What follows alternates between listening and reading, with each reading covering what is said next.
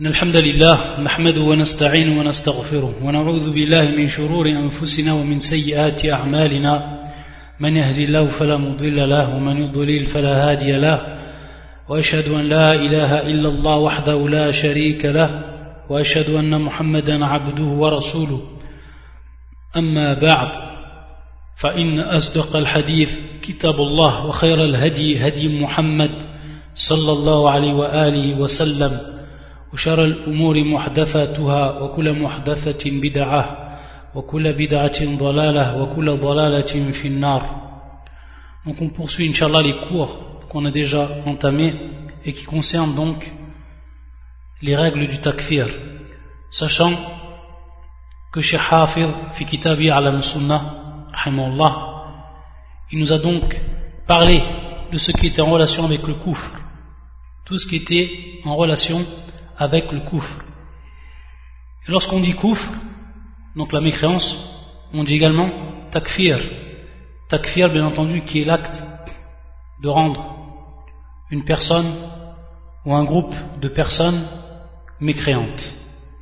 Donc c'est ce qu'on appelle takfir, qui est donc un acte que l'on va faire, qui est donc l'acte de rendre mécréant. À la kulli on s'est ensuite attardé sur ce sujet en rappelant certaines règles qui sont associées donc à ce thème et qui est très important. On a vu des règles qui concernaient donc takfir et on a vu également les catégories qui rentraient dedans.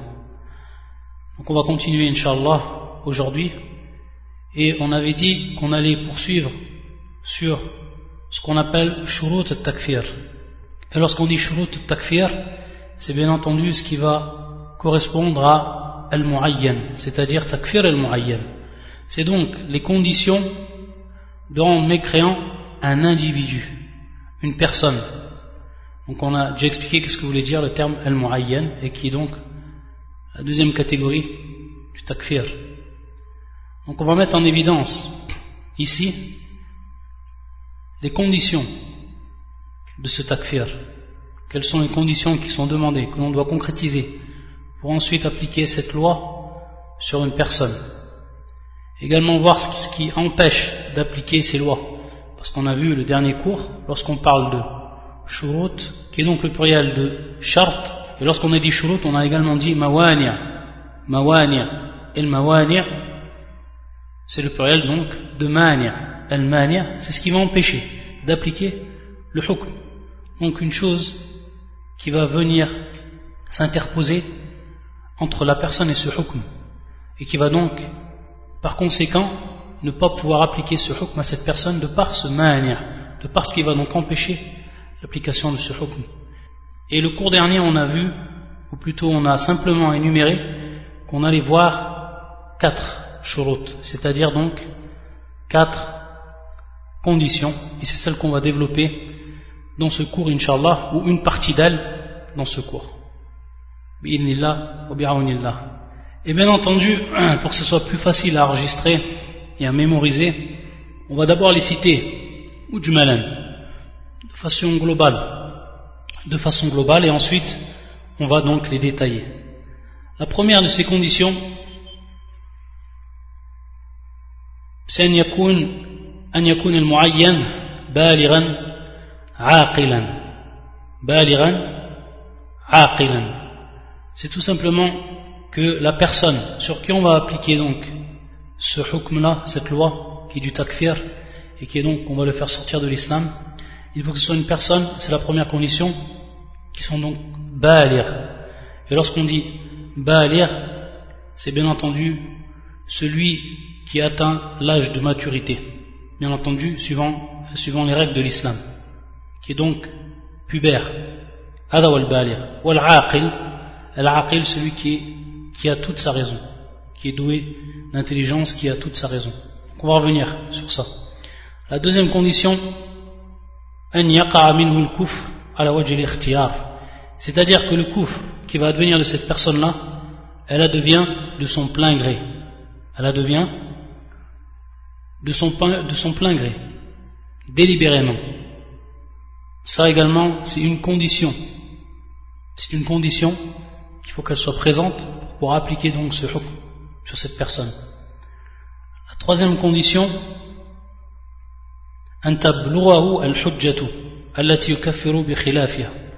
c'est tout simplement que al-hujja, et inshallah sur cette condition on va s'attarder, sur la quatrième condition également. Donc al-hujja, qui est la preuve, il faut qu'elle atteigne la personne, qu'elle soit mise en évidence. On va revenir sur ça de toute manière et l'expliquer. Donc ça, c'est établir al-hujja. Donc lui faire parvenir la preuve à cette personne. Ça, c'est également une condition. Et ensuite, la quatrième et la dernière condition, Allah yakuna muta'awwilan. Allah yakuna muta'awwilan. Cette quatrième condition, donc, c'est qu'il ne soit pas, qu'il n'interprète pas. C'est-à-dire qu'il ne fait pas un acte d'interprétation par rapport à ce dans quoi il est tombé, comme koufr, bien entendu. On va revenir également sur ça, à la kulihal. On va, détailler chaque condition et vraiment voir ce qu'on veut dire par ces termes qui sont employés. Que ce soit iqamatul hujja, que ce soit at-ta'wil, ou etc. Donc on va commencer, inshallah, par la première condition. Pour ce qui est donc de la première condition, on ne va pas s'attarder dessus, et c'est plus qu'évident, cette personne-là, cet individu, pour qu'on le fasse sortir de l'islam, il faut que ce soit une personne qui soit donc balia. Une personne en, réalité qui a donc atteint l'âge de puberté, et qui a donc, en ce sens-là, toute sa raison, sa faculté, qui sache donc à partir de là distinguer entre le mal et le bien. Et également la deuxième condition, an yakun aqilan. Aqil, bien entendu, celui qui est doué de sa raison. On va faire sortir du aqil, bien entendu, celui qui est fou et ce qui rentre dedans. Et on va bien entendu ici revenir à un hadith du prophète sallam qui est connu par tout le monde. Et qui est le hadith de Aïcha radiallahu ta'ala anha. Lorsque le prophète sallam nous informe que la plume, al-qalam, rufi al-qalam an thalatha, que la plume a été élevé par rapport donc à trois personnes. C'est-à-dire donc, tout simplement, lorsqu'on élève cette plume-là, ça veut dire qu'elle ne va plus écrire. Et c'est-à-dire donc que ceux qui écrivent les actions des hommes ne vont pas écrire. Pourquoi? Parce que ces actes-là ne vont pas compter.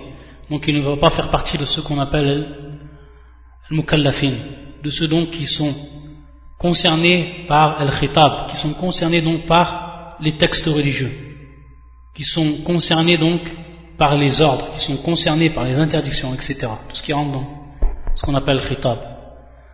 Et bien entendu, parmi ceux qu'il a cité le prophète sallam, et ces trois, c'est-à-dire bien entendu celui qui, est, qui dort jusqu'à qu'il se réveille. Et l'enfant, donc le très jeune enfant, l'enfant, jusqu'à donc qu'il devienne grand. Et donc, هذا هو الشاهد بالنسبة البالغ. وعن المجنون حتى يعقل. C'est-à-dire le fou jusqu'à qu'il ou que sa raison lui revienne, qu'il devienne donc doué de raison. Pour ces trois personnes, Allah Azzawajal ne compte pas leur action, dans le sens donc qu'ils ne sont pas rétribués par rapport à ce qu'ils font, ou qu'ils ne sont pas châtiés par rapport à ce qu'ils sont, parce qu'ils font, car ils ne sont pas responsables à ce moment-là de leurs actes. Et c'est en réalité ici une règle qui est fondamentale en islam, comme nous l'ont rappelé la plupart des savants. Et c'est pour ça que, pour ce qui est de Al-Majnoun, du fou, Ibn al-Mundhir, un des grands savants parmi les salafs, et qui a donc écrit un livre qui s'appelle Al-Ijma' Al-Ijma' qui est donc le consensus. Et le consensus, on a déjà vu ce que, ce que c'était le consensus. Dans ce livre-là, tout simplement, il va rappeler tous les consensus des savants. Et il l'a fait suivant, bien entendu, un ordre bien précis, suivant Abu al-Fiqh. C'est-à-dire qu'il va rappeler tous les consensus, que ce soit fit tahara, que ce soit fit etc. Tout ce qu'il y a eu comme consensus entre les savants pour ce qui est de la jurisprudence, pour les points de la jurisprudence. Et ce livre qu'il a donc intitulé Al-Ijma' Al-Ijma' et qui en réalité donc citation, l'énumération de, de, de, ce qu'on appelle donc al-ijma' de tous ces consensus. Kulli hal, qu'est-ce qu'il dit dedans Ibn al-Munzir أجمعوا على أن المجنون إذا ارتد في حال جنونه أنه مسلم على ما كان قبل ذلك c'est-à-dire qu'il y a un consensus des savants si le fou sort de l'islam, sort de l'islam au moment donc de sa folie, en état donc de folie, alors ils sont tous d'accord les savants pour dire qu'il est musulman à la makana qabla dhalik, suivant donc ce qu'il était auparavant, dans l'état d'islam ou en étant, en étant musulman. Donc ça, c'est un ijma' par rapport à cette question-là. Donc c'est en réalité une des conditions pour ce qui est du takfir, une des conditions. Donc la personne qui ferait des choses qui font sortir de l'islam alors qu'il était musulman, mais qu'après lui il, a eu ce qu'on appelle donc la folie, il a été pris donc de folie, il est devenu donc en ce sens fou, la loi ne peut être appliquée sur lui et il reste donc musulman comme il était auparavant, c'est-à-dire avant que cette folie lui vienne. Et bien entendu, ce qui va dans ce sens, c'est ce qui a été cité pour ce qui est donc du jeune, c'est-à-dire de l'enfant. L'enfant, lui, qui n'a pas la raison suffisante pour donc discerner et pour savoir ce qui est le bien du mal. Et donc à ce, titre-là, il n'est pas mukallaf. Et donc on ne peut pas appliquer sur lui toutes les règles. On ne peut pas appliquer sur lui toutes les règles. Et parmi ces règles, bien entendu, takfir. Et ça, ce qui est le plus, le plus, le plus évident. Donc c'est pour ça que ça, c'est la première condition.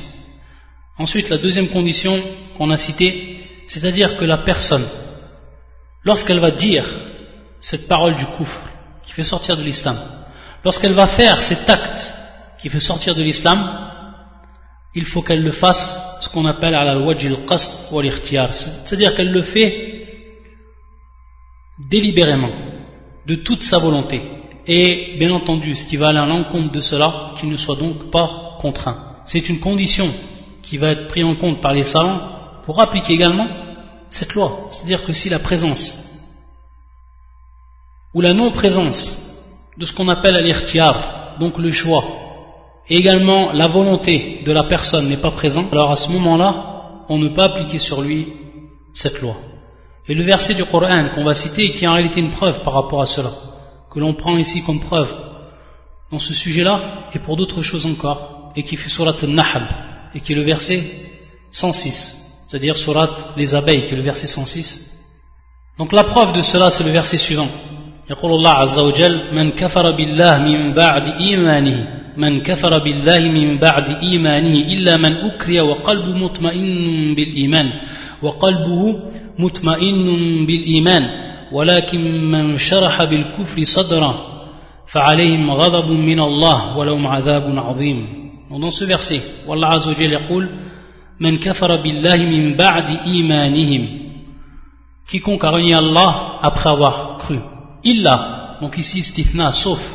Illa, illa man ukriya wa qalbu mutma'innun bil iman, bil iman.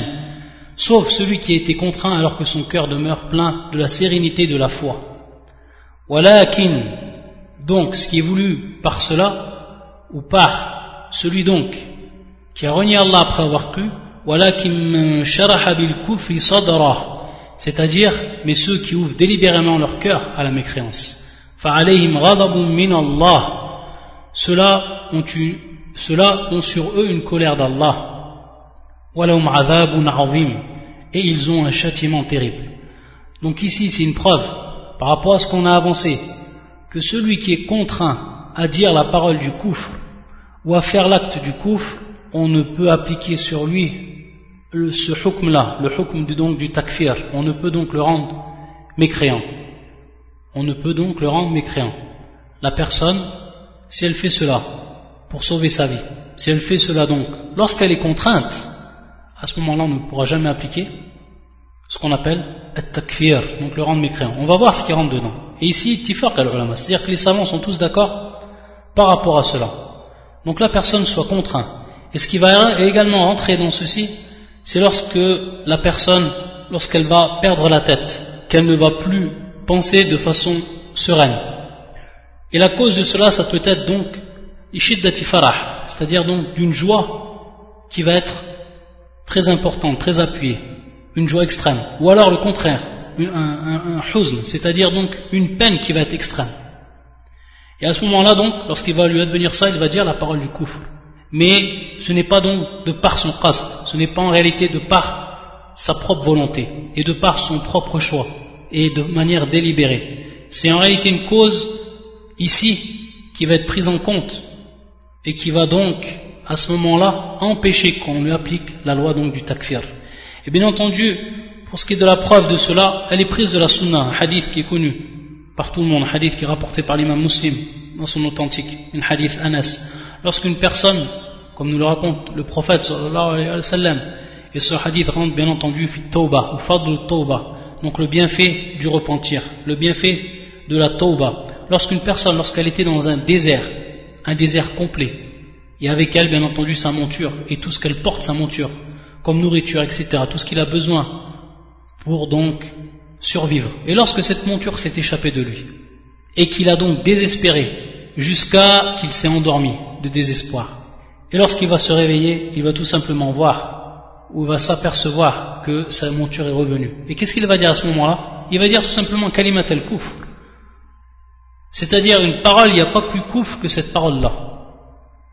Et il va dire, comme le dit le prophète min shiddatil farah. C'est-à-dire ici, donc d'une joie qui va être extrême. Et cette joie extrême, à ce moment-là, comme on dit, comme on l'a dit au début donc, c'est comme s'il en perdait la tête de cette joie extrême.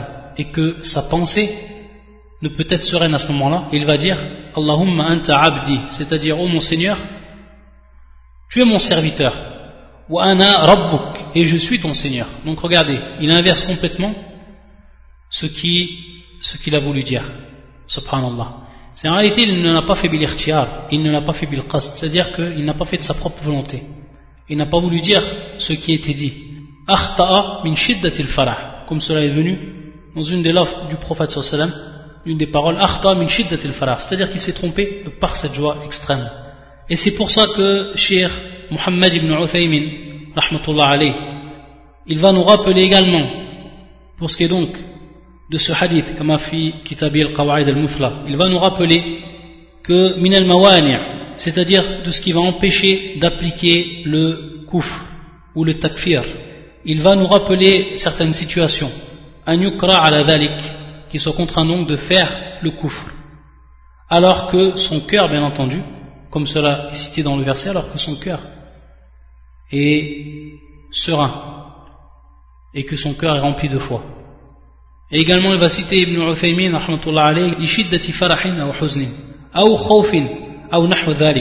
c'est-à-dire donc, à la lorsque lorsqu'elle est atteinte d'une joie extrême, ou alors d'une peine également extrême, ou alors d'une peur extrême. Tout cela et en se basant bien entendu sur ce hadith-là, et en faisant une analogie avec d'autres situations qui vont être similaires par rapport à cela, il va donc dire qu'on ne peut à ce moment-là appliquer le takfir sur cette personne-là. Également, lorsqu'on va voir une des paroles de Ibn Qayyim, rahmatullah qui va citer également d'autres causes dans ce qui va aller à l'encontre de ce qu'on appelle l'irtiar, donc être délibéré dans son choix et le faire de, sa propre volonté, el qasd. Il va nous rappeler fi kitabi a'lam al-muwaqqi'in, il va dire donc bil ghalat, al ghalat qui est donc al khata, donc par l'erreur. Il va nous dire également nisyan, par nisyan, c'est-à-dire donc l'oubli. Il va dire également as-sahu, c'est-à-dire donc la distraction. Il va dire également sabqul lisan, c'est-à-dire donc lorsque la personne elle va dire une chose mais elle n'a pas voulu le dire. C'est-à-dire c'est sorti de sa bouche sans que elle n'ait l'intention de le dire. Et cela, ça arrive, ça arrive des moments de dire une chose, on n'a pas voulu la dire. Ça, c'est quelque chose qui est inhérent. Il va nous dire, il nous dit que c'est quelque chose qui est inhérent.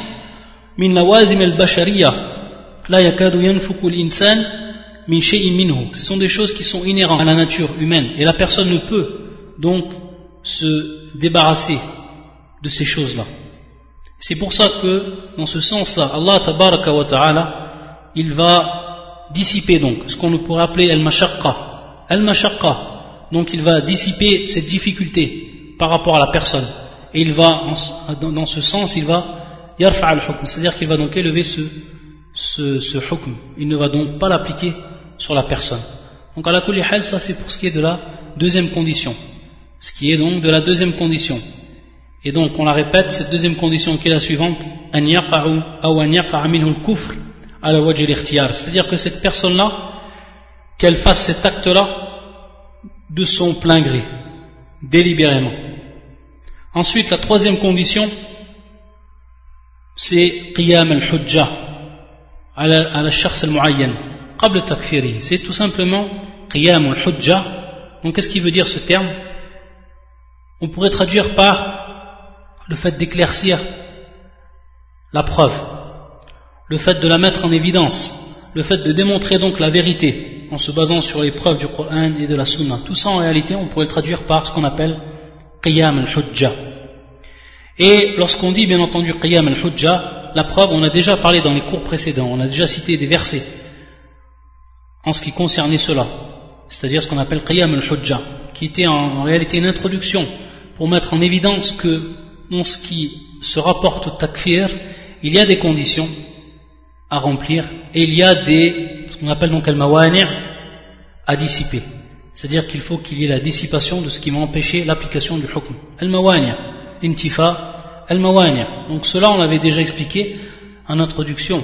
on avait dit donc que lorsqu'on allait citer les différentes conditions du takfir, on allait revenir donc sur cette condition et voir ce qu'on voulait dire par qiyam al-hujja.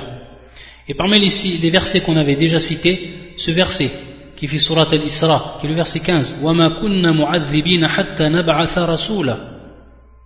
Donc Allah Azzawajal nous informe ici qu'il ne châtie pas un peuple jusqu'à qu'il lui envoie bien entendu qui? Un prophète. Et pourquoi ce prophète C'est-à-dire donc qu'il transmette le message et de par là c'est-à-dire donc qu'il va appliquer et qu'il va mettre en évidence al-hujja c'est-à-dire donc la preuve Également, l'autre verset qu'on avait cité, qui fait surat An-Nisa, qui est le verset 165. رسلا مبشرين ومنذرين لئلا يكون للناس على الله حجة بعد الرسل en tant que messager, annonciateur et avertisseur, afin qu'après la venue des messagers, il n'y a eu pour les gens point d'argument devant Allah. Allah est puissant et sage. Et donc le terme employé ici, c'est hujja dans le verset. Hujja, c'est le terme employé. On parle bien également ici donc de hujja pour voir donc les termes qui sont repris. À la il va nous rappeler Ibn al-Qayyim rahmatullah alayh fi kitabi Tariq al-Hijratain donc qui est la voie des deux exils. Il va nous rappeler Ibn al-Qayyim que al-azab yastahiq bi sababain, c'est-à-dire donc le châtiment la personne va le mériter à cause de deux choses. De deux choses. Il va nous dire le premier, la première chose 'an al-hujjati tout simplement la première cause qui va ici être la cause du, châtiment et que la personne va mériter le châtiment c'est tout simplement l'i'rab et l'i'rab un terme qu'on avait déjà expliqué lorsqu'on a vu kufr l'i'rab et que le fait de se détourner le fait de se détourner de quoi? De la preuve. C'est-à-dire que la personne apporte la preuve et elle ne veut écouter la preuve. Elle se détourne de cette preuve-là. Il ne la veut pas. Comme nous dit le Qayyim, Adam iradatiha wal. Et il ne veut pas donc appliquer cette preuve-là.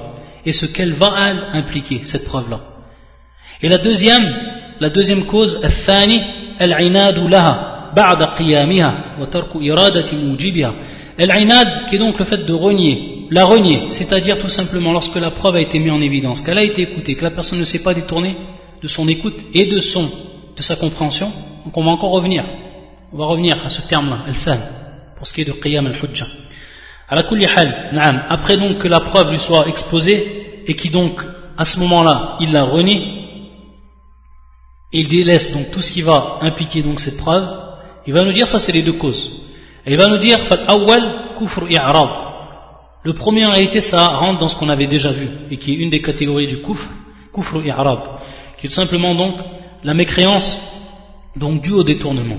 Et le deuxième, c'est kufrun inat. C'est donc la mécréance qui est due au reniement, le fait de renier. Taïb. Ou amma kufr al-jahl. Et c'est ce qu'on avait déjà expliqué. On revoit ici l'importance de revenir lorsqu'on a parlé, ou lorsqu'on parle de qiyam al-hujja. Il va nous dire, ou amma kufr al-jahl. C'est-à-dire donc la mécréance qui est due à l'ignorance. Avec donc la non-présence de l'exposition de quoi? De cette hujja. L'exposition donc de de cette preuve. Et donc la personne n'a eu la possibilité de la connaître.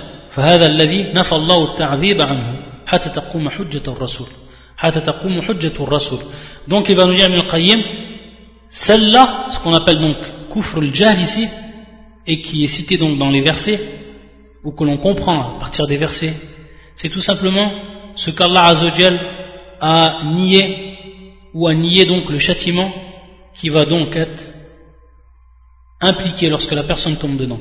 Ici Allah Azzawajal nie, c'est-à-dire comme dans le verset donc la personne qui est dans ce kufra c'est kufr al-jahl et à partir de là donc tant que le hujjah ne lui est pas venu Allah Azzawajal ne châtie pas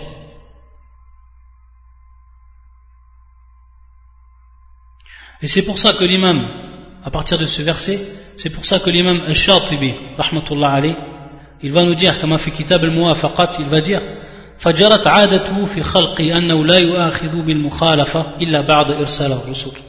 Il va nous dire, Al-Shatibi, rahmatullah alayh, que cette aada, c'est-à-dire donc que cette habitude qui est appliquée et que l'on retrouve, fi c'est-à-dire que l'on retrouve donc auprès des créatures d'Allah Azzawajal et qui est donc cette habitude-là ou cette règle-là qui est donc qu'Allah Azzawajal ne châtie pas et ne tient compte à celui donc qui va tomber fil mukhalafa, qui va tomber donc dans ce qui est le mukhalafa, ce qui va à l'encontre du din, uniquement après qu'il a envoyé ses prophètes.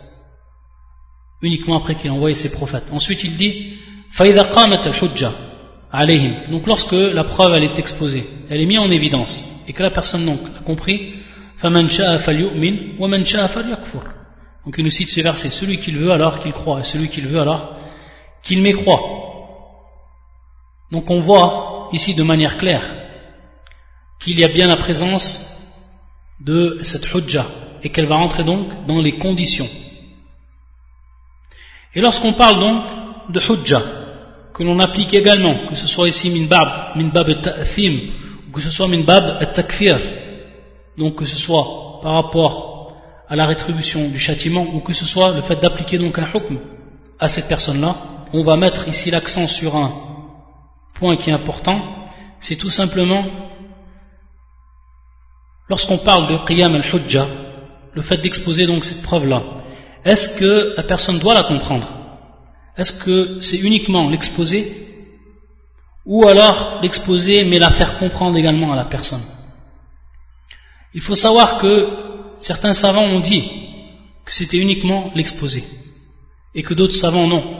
Et même la plupart des savants, ils vont mettre en évidence que c'est bel et bien la comprendre et comprendre son sens à cette preuve-là pour donc ensuite on applique sur la personne le hukm. Et c'est la plupart des savants.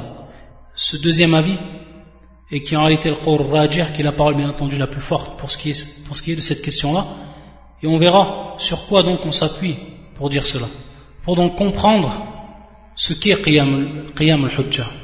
Dans un premier temps, un des versets du Coran que l'on cite ici, qui fait surat al-Baqarah, qui est le verset 286. يقول الله عز وجل لا يكلف الله نفسا إلا وسعها لها ما كسبت وعليها ما اكتسبت ربنا لا تؤاخذنا إن نسينا أو أخطأنا qu'Allah n'impose à aucune âme une charge supérieure à sa capacité.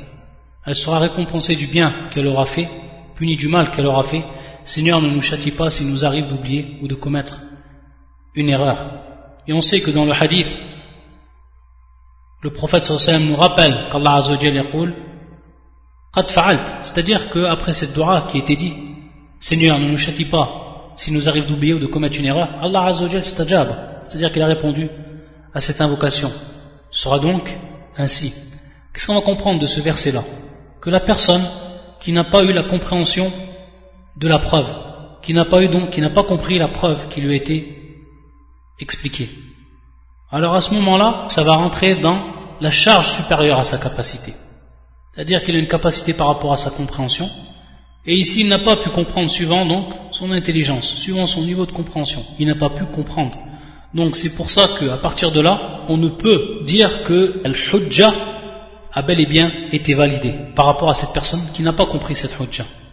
C'est pour ça que beaucoup de savants, parmi les Usuliyin, qui ont mis donc, ou qui ont compté Al-Fan min shurut taklif, min shurut taklif, donc famul khitab, que la personne donc comprenne ce qui lui est demandé.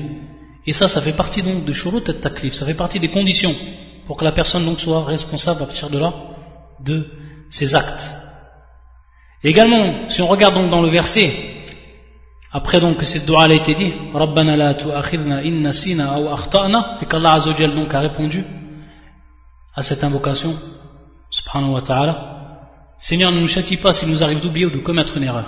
Et bien entendu, lorsqu'on va dire châtier, lorsqu'on va dire commettre une erreur, ou le fait d'oublier, la personne qui n'a pas compris, et qui va comprendre peut-être d'une autre manière, ou qui ne va pas comprendre el qui ne va pas comprendre ce qui est voulu, et qu'il va lui comprendre une autre chose, cette personne-là également va tomber dans ce qu'on appelle ralat, va tomber dans ce qu'on appelle el khata. Donc on voit que ce verset, ici également, est une preuve par rapport donc à ce qui est de la compréhension, et que cette compréhension reste donc une condition dans ce qu'on appelle qiyam al-hujjah. Donc il faut qu'il y ait al-fahm. Et si on regarde également un autre verset du Coran, qui va également nous mettre en évidence que la personne, lorsqu'elle elle fait l'erreur et qu'elle n'a pas la compréhension, alors Allah subhanahu wa ta'ala ne la châtie pas et n'applique pas sur elle al-hukm, la loi. C'est un verset qui se trouve sur Surat al-Anbiya et qui va parler de Daoud et de Sulaiman. Surat al-Anbiya, qui est le verset 78 et le verset 79. يقول الله عز وجل وداود وسليمان إذ يحكمان في الحرث إذ نفشت فيه غنم القوم وكنا لحكمه شاهدين ففهمناها سليمان وكلا آتينا حكما وعلما Dans ce verset, et David et Salomon, quand ils eurent à juger au sujet d'un camp cultivé où des moutons appartenant à une peuplade étaient allés paître la nuit, et nous étions témoins de leur jugement. Nous la fîmes comprendre à Salomon, et à chacun nous donnâmes la faculté de juger et le savoir. نعم وداود وسليمان إذ يحكمان في الحرث إذ نفشت فيه غنم القوم وكنا وكنا لحكمه شاهدين ففهمناها سليمان وكلا آتينا حكما وعلما Comment on va comprendre ce verset Sans entrer dans les détails, une question ou un problème a été exposé.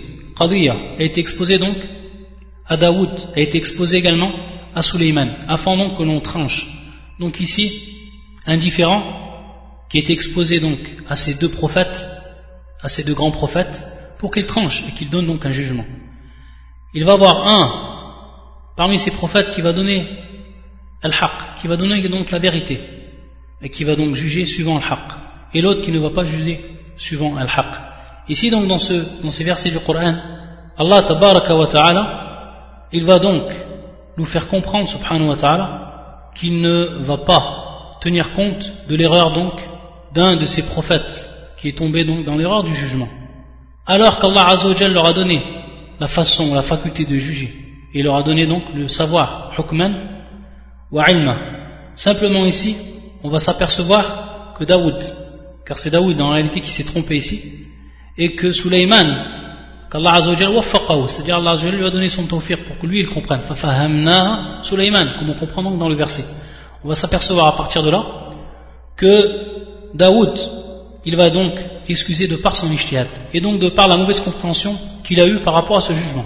Donc ici, il n'y a pas le hukm qui est appliqué par rapport à Suleiman, le fait tout simplement qu'il n'a pas appliqué la vérité par rapport donc à cette personne-là. Donc on va comprendre ici que la compréhension était donc une condition pour que le hukm soit appliqué, qui est donc ici le châtiment. Si donc il y aurait eu la bonne compréhension du jugement et que le hukm aura été fait délibérément en contradiction avec la preuve, alors à ce moment-là, il y a eu du châtiment. Et ça n'a pas été le cas. Donc on voit bien ici, dans ce verset, et dans cette histoire qui est arrivée donc à ces deux prophètes, et notamment donc l'erreur ici de Daoud, on va s'apercevoir donc que la compréhension est bel et bien prise en compte par rapport au char. Également une autre preuve qu'on va apporter, et qui est ici un hadith du prophète sallallahu alayhi wa sallam, qui est rapporté par l'imam Ahmed dans son musnad, et également le Bazzar, et qui est un hadith Hassan, un hadith qui est considéré comme bon, dont la chaîne de transmission est Hassan, et qui est un hadith, hadith al-Aswad ibn Sari' ou Suri' donc il va avoir quatre personnes le jour du jugement. Donc une personne qui est sourd et qui n'entend donc rien du tout. une personne qui est faible d'esprit, ou on pourrait dire dérangée d'esprit. Ici le terme ahmaq, la personne qui est en réalité folle, une personne qui est dérangée d'esprit, folle, taïb. Warajulun ahmaq. Warajulun harim. Warajulun harim. Donc, le troisième ici, qui est donc très vieux. Lorsque bien entendu la personne elle atteint un niveau de vieillesse, elle n'a plus la faculté de, de comprendre. C'est ce qu'on appelle donc al-harim, donc une personne très très vieille.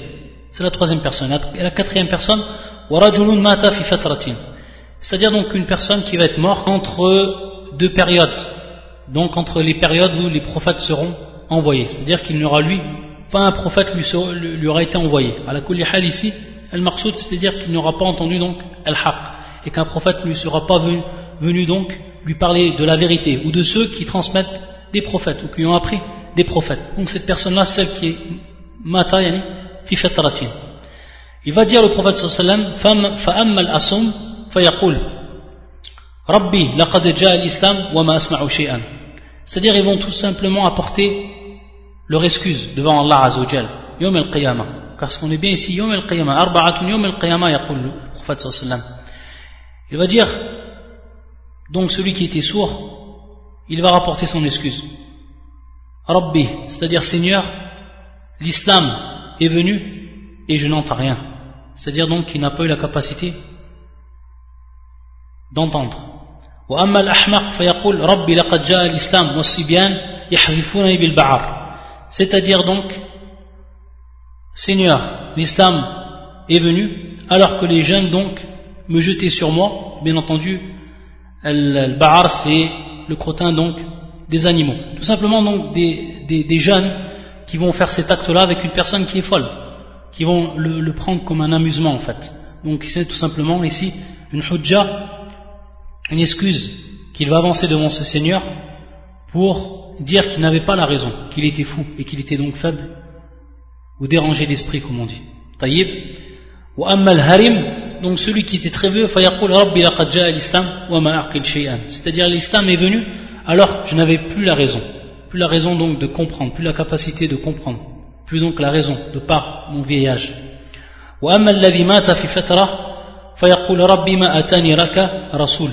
C'est-à-dire il ne m'est pas venu donc d'envoyer de ta part. Ensuite, qu'est-ce qui va se passer Allah subhanahu wa ta'ala va leur donner un ordre pour voir donc s'il va les suivre et s'il va donc obéir alors à son ordre. Il va leur dire tout simplement de rentrer dans le feu. De rentrer donc dans le feu. Et à ce moment-là, il dit le prophète sallam فوالذي نفس محمد بيده لو دخلوها لكانت عليهم بردا وسلاما il va donc jurer, le prophète par Allah, que si donc ils vont obéir, s'ils vont rentrer donc dans ce feu, ils vont trouver donc ce feu de par, de par la puissance d'Allah Azzawajal, froid. Un feu donc qui est froid, qui est totalement donc inoffensif. Qui est un feu qui est froid, qui est totalement inoffensif. La kanat alayhim bardan wa salama. Comme cela bien entendu est arrivé prophète Ibrahim. Donc, ici, qu'est-ce qu'on va comprendre? On va comprendre donc pour ce qui est de ces quatre personnes. Celui qui n'a pas entendu, il n'a en réalité ici pas la compréhension, il ne peut avoir donc, euh, bien avant même la compréhension, le hujja ne, ne peut lui être exposé et ne peut donc lui parvenir cette hujja. Pour ce qui est donc de la personne qui n'entend pas, le sourd, et pour la personne qui est donc née ou qui est mort donc entre deux périodes, qui est, mort, qui est mort donc à un moment où il n'y avait pas donc d'envoyé pour qu'il puisse donc accéder au message. Donc ici c'est plus que clair pour les deux premiers. Par contre pour les deux, les deux autres, al-ahmaq ou al-harim, ici al-hujja, la preuve leur est venue. Par contre ils n'ont pu la comprendre, mais qu'ils n'ont eu la capacité de la comprendre. Donc à partir de là, c'est bel et bien une compréhension qui va être demandée. Si cette compréhension n'a pas lieu, alors on ne peut appliquer également ici al-hukm. Ensuite donc on va également s'apercevoir que lorsque la personne n'a pas la compréhension, lorsqu'on parle donc de compréhension, cette, cette non-compréhension ou cette absence donc de compréhension et de discernement et d'appréhension, elle peut venir en réalité de deux causes, ou alors elle va être de deux catégories. C'est-à-dire une personne qui ne va pas comprendre du tout ce qui est donc démontré, qui ne va pas comprendre donc du tout la preuve, de façon bilkouliya, c'est-à-dire de, façon totale. Ça c'est pour ce qui est de la première catégorie. La deuxième catégorie, c'est la personne qui va la comprendre à la réalité maqsoud minhu, c'est-à-dire qu'elle va la comprendre mais dans un autre sens, le sens qui n'est pas voulu en réalité. C'est comme une personne, par exemple, en lui posant une question, elle va comprendre la question de travers, elle va répondre complètement à côté. Ce serait ici la même chose. Taïb, c'est donc ici la deuxième catégorie. Pour ce qui est de la première catégorie, on a vu qu'Allah Azzawajal, subhanahu wa ta'ala, il n'a pas pris compte des trois personnes. Donc on a vu celui qui se, qui dort, le jeune enfant, également donc celui qui est fou, et qui ne peuvent donc comprendre, et ça de manière totale, la preuve. Donc ici, pour ce qui est de cette première, cette première catégorie, c'est clair. Par contre, pour ce qui est de la deuxième catégorie, celui donc qui ne va pas comprendre la preuve comme il se doit, et donc à partir de là qu'on ne peut dire que sur lui la preuve elle a été exposée et donc il n'y a pas eu la compréhension, on va s'apercevoir qu'on a des exemples dans la sunna du prophète sallam. Et parmi ces exemples qu'on va prendre, le hadith de Adi ibn Hatim, anhu, lorsque un des versets du Coran qui est descendu, et qui concerne le mois du Ramadan, les six règles, qui fait surat al-Baqarah, qui est le verset 187. يقول الله عز وجل حتى يتبين لكم الخيط الأبيض من الخيط الأسود من الخيط الأسود Donc ce verset-là, comment il a été compris par Adi, radiallahu ta'ala anhu Comment il a compris ce verset حتى يتبين لكم الخيط الأبيض من الخيط الأسود Mangez et buvez jusqu'à ce que se distingue donc pour vous le fil blanc de l'aube du fil noir de la nuit. Qu'est-ce qu'il a fait Adi et comment il a compris le verset Il a tout simplement pris un lacet noir et il a pris un lacet qui était blanc. Et qu'est-ce qu'il a fait? Il a mis donc dessous ces deux lacets, il les a mis, un blanc et un noir, il les a mis dessous son oreiller. Et ensuite il s'est endormi. Et après, durant la nuit donc, il a commencé à regarder pour voir s'il pouvait faire la différence entre le noir et le blanc. Il a compris le verset de cette façon-là. Et bien entendu, il n'a pu faire la différence. Et donc, il a été voir le prophète sallam lorsque la, matinée est arrivée. Et donc, le prophète sallam lui a indiqué que cela correspondait donc au noir de la nuit et le blanc, le blanc donc de la journée. Et à partir de là, donc, il a mis en évidence comment on va comprendre ici le, verset du Coran. Donc, on voit ici qu'il y a eu une compréhension mais une compréhension qui n'est pas suivant donc ce qui a été voulu. Taïb. Et également un hadith, un autre hadith qui est connu, plus connu celui-là, hadith d'Ibn Omar, lorsque le prophète sallam, donc le jour des coalisés, lorsque le prophète sallam avait donné l'ordre à, ses compagnons de ne pas prier le, le Asar jusqu'à qu'ils arrivent donc dans la contrée où habitait Bani Qurayza. Et on sait que certains, comment ils ont compris donc cet ordre-là du prophète sallam, ils ont compris qu'ils ne prieraient pas le Asar, même s'il vient le temps du Asar, jusqu'à qu'ils arrivent à l'endroit même. Et d'autres qui n'ont pas compris de la même manière. Ils ont compris qu'au moment donc arrive le Asar, c'est nous prions. C'est-à-dire que nous prions donc au moment où va arriver donc le Asar. Et même si on n'est pas arrivé à cet endroit-là. Et bien entendu ensuite, ils sont venus au prophète, auprès du prophète sallallahu et il n'a pas donc accusé l'un ou l'autre par rapport donc à leur compréhension. Et sachant bien entendu comme cela est connu chez les savants, parmi les parmi les gens des bases, qu'il n'y a qu'une vérité. Il ne peut pas avoir donc deux vérités par rapport à une question, par rapport à un sujet. Et donc à ce moment-là, il y a bien eu une seule vérité. Mais le prophète sallam n'a accusé personne. Pourquoi? Parce que ceux qui n'ont pas atteint al-maqsoud, qui n'ont pas donc compris la parole du prophète suivant le, sens que lui a voulu le prophète sallam, ils ont été ma'vour, ils ont donc été excusés de par donc cette mauvaise compréhension. Donc il y a une compréhension ici, mais pas ce qui a été voulu. Donc à partir de là, on voit que c'est également un exemple pour ce qui est de cette deuxième catégorie, c'est-à-dire donc de la mauvaise compréhension. Également, on va s'apercevoir, et on va terminer par cela, donc pour ce qui est de comprend ce qui est qiyam al-hujja, lorsqu'on parle de qiyam al-hujja, l'exposition de cette preuve-là, on va rappeler également une parole de Shir al-Islam ibn Taymiyyah dans son fameux livre, et qui est un livre que tout talib al doit lire, tellement il y a des fawaïd dans, ce, dans cette risala, qui s'appelle bien entendu Raful Malam Anil A'immatil A'lam. Et il va donc parler, Ibn Taymiyyah rahmatullah alayhi, ici, dans ce qui est de la mauvaise compréhension du, ce qu'on appelle un nas, donc du texte. Il va dire donc dans la sixième cause, السبب السادس عدم معرفة بالدلالة الحديث تارة لكون اللفظ الذي في الحديث غريبا عنده مثل اللفظ المزابنة والمخابرة والمحاقلة etc. Donc il va tout simplement dire que parmi les causes donc qui vont faire que la personne ne peut atteindre réellement ce qui est indiqué dans le hadith, le hadith du prophète sallam, c'est tout simplement que love, donc les termes ou les termes qui vont donc être utilisés dans ce hadith, ils vont être étranges à cette personne-là. Il va donc citer des exemples, comme euh, al-muzabana, al-mukhabara, al-muhaqala. Donc des termes, ce n'est pas tout le monde qui, peut connaître donc ces termes-là, ce qu'ils veulent vraiment dire? Et donc, le fait qu'ils ne vont pas comprendre ce terme, il va avoir ensuite une mauvaise compréhension par rapport à la compréhension du hadith. Donc cela n'aura pas été voulu par eux-mêmes ou de, par leur irada, de par donc leur volonté. Mais c'est en réalité, ça va rentrer ici dans, le ralat, ça va rentrer dans l'erreur et ça va avoir pour résultat une mauvaise compréhension. Donc ici également, on, va comprendre par rapport à ça dans ce qui est de Qiyam al-Hujja également. Il va nous rappeler également ce qui est en considération ou ce qui est en relation avec l'histoire qui avait avec Adi, avec al-Khayt al-Abiyad ou al-Khayt al-Aswad lorsqu'il avait pris les lacets. Et également, lorsque certains parmi les Sahaba, lorsqu'ils ont entendu ce verset, le verset qui concerne donc l'odo, certains donc, à ce moment-là, ils avaient compris de se laver et de faire ces ablutions jusqu'au donc al-ibt, jusqu'à l'aisselle. Donc passer de l'eau jusqu'à l'aisselle. Donc on voit également, ça c'est des compréhensions par rapport au terme.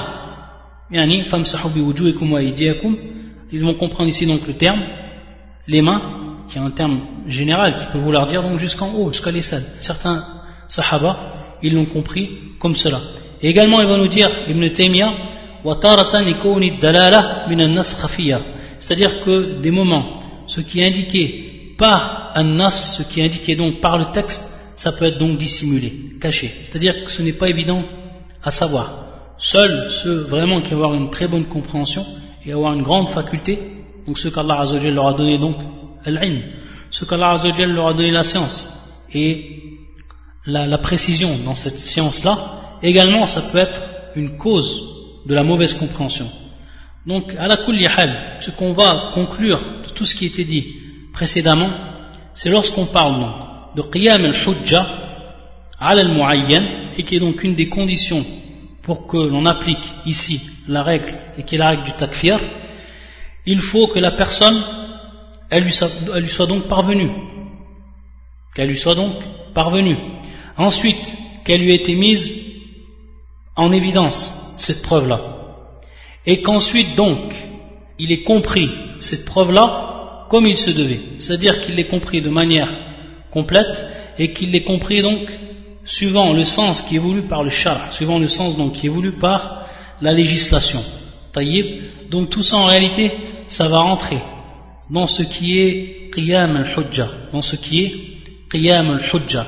Et automatiquement également, ici, une parenthèse, c'est qu'également, si on, jette un regard par rapport à celui qui va donner la preuve, certains savants disent au minimum que ce soit une personne qui ait un minimum de science, qui soit donc un talib al ou qui soit une personne donc dite de confiance, et une personne donc qui a un minimum de capacité pour mettre donc en évidence la preuve est pour que la personne également donc, puisse comprendre de lui comme il faut. Taïb, car également ça, ça une importance qui, va être euh, fondamentale par rapport à ce qu'on appelle qiyam al-hujja et qui va donc directement en relation avec la compréhension. On peut entendre une preuve d'une personne et ne pas la comprendre parce que la personne ne sait pas expliquer réellement cette preuve-là ou ne sait pas en réalité la démontrer. Inch'Allah, on va s'arrêter ici pour ce qui est donc de cette troisième condition.